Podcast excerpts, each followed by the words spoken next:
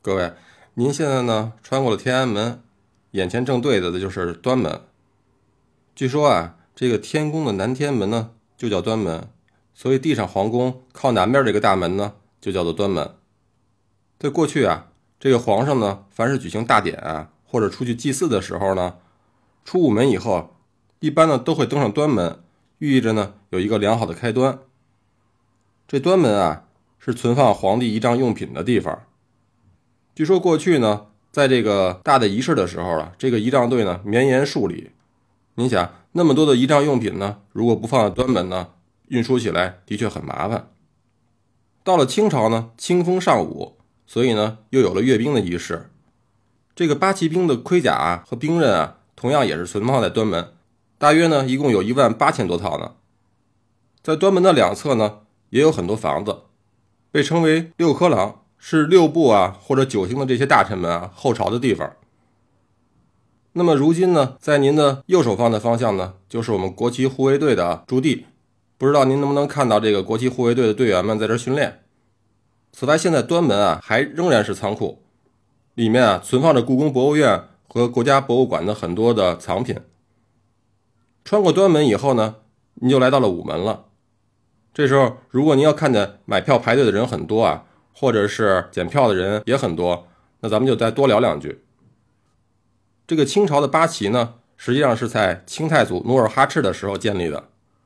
那时候的军队啊，最基础的单位呢叫做牛录，三百人呢为一牛录，他的长官呢就叫做牛录额真。那每五个牛录呢，又形成了上一级的编制，叫做甲喇。那么这个甲喇的负责人呢，就叫做甲喇额真。那么每五个甲喇呢？被称为一个固山首领呢，就叫做固山额真。这么说呢，可能您不太好理解。咱们用现在的军队的编制啊，做个比方，这个牛录呢，相当于不到一个营的兵力，而这个甲喇呢，基本上跟一个团差不多。至于这个固山啊，就可以达到一个旅的编制了。那么最开始在清太祖的时候啊，满族一共大约有四百个牛录的兵力，主要是满八旗。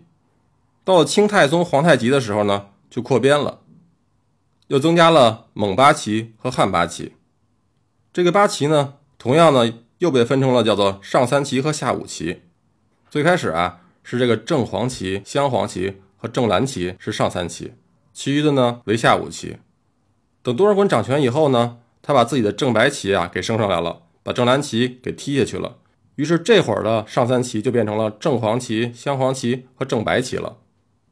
在这儿啊，有的人可能说了，哎，我记着很多人跟我说，这个正啊不应该读正，而是应该读整。但实际上呢，根据满语的意思啊，这个正呢就指的纯色的意思，也就是正色。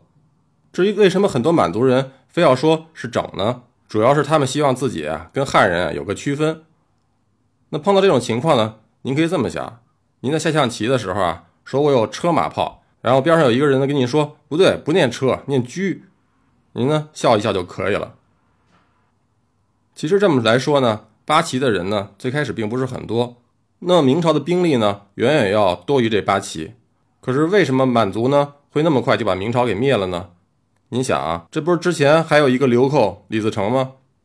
这明朝的天下啊早就被他扯得七零八落了。要说这崇祯呢还是不够聪明。您想啊，如果他跟李自成联合起来一块儿去抵抗满族。也未必那么快就得到景山上上吊了。这俩仇人啊，要想尽快的消除仇恨的最好的方法啊，就是给他们找到一个共同的敌人。你想啊，这国共当时怎么合作的呢？不就因为有日本人吗？好了，估计时间差不多了，您呢接着往午门走。